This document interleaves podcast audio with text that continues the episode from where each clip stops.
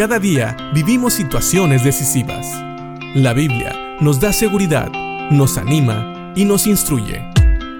Impacto Diario con el doctor Julio Varela.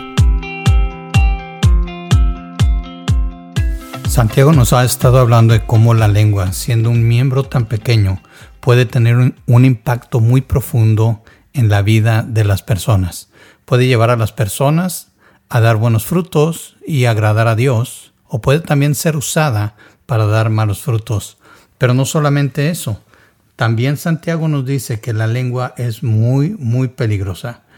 Es un miembro tan pequeño, pero así como Santiago nos lo explica, hay cosas pequeñas que pueden mover cosas muy grandes, como el freno de los caballos, o también como el timón que mueve un gran barco. Así que la lengua es de cuidado. De hecho, Santiago sigue diciendo en el versículo 7 del capítulo 3 de la carta de Santiago, porque toda naturaleza de bestias y de aves y de serpientes y de seres del mar se doma y ha sido domada por la naturaleza humana.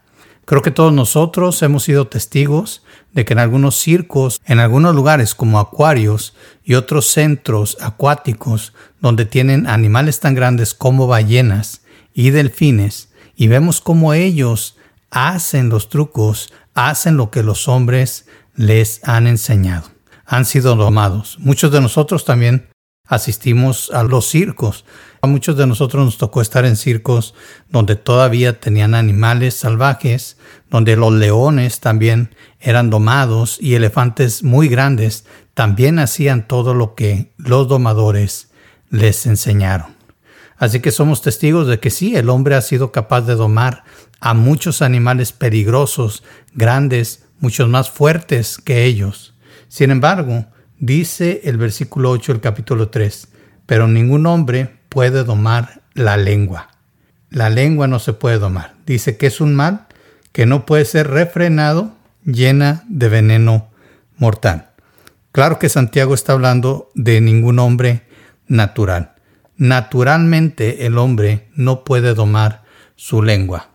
¿Qué quiere decir con natural? Es una persona que no ha conocido a Cristo. En la naturaleza humana nosotros somos incapaces de luchar contra el pecado.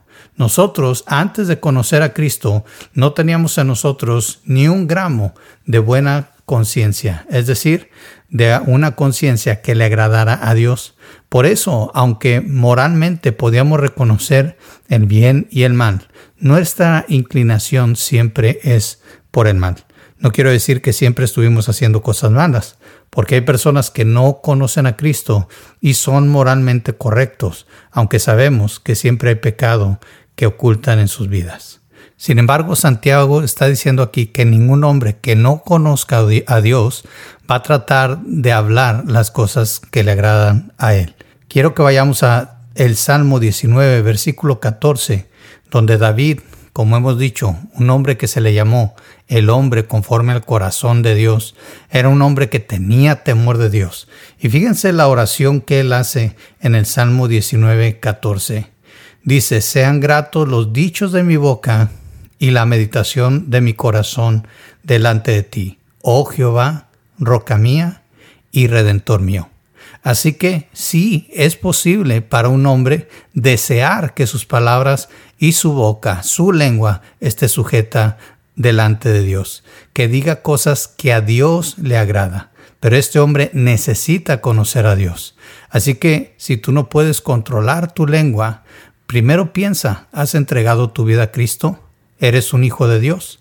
Y si sí, si ya eres un hijo de Dios, pues entonces debemos de acudir a la ayuda del Espíritu Santo y debemos proponernos en nuestro corazón el decir cosas agradables delante de Dios, que los dichos de nuestra boca y que la meditación de nuestro corazón sean siempre gratos delante de los ojos de Dios. ¿Por qué?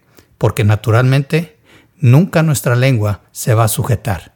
Tenemos que decidir sujetarla al Espíritu Santo. Tenemos que decidir que nuestra lengua confiese las glorias de Dios, que siempre alaben al Señor. Son decisiones que David tomó un día y también nosotros podemos tomarlas hoy. Piensa en esto y que Dios te bendiga.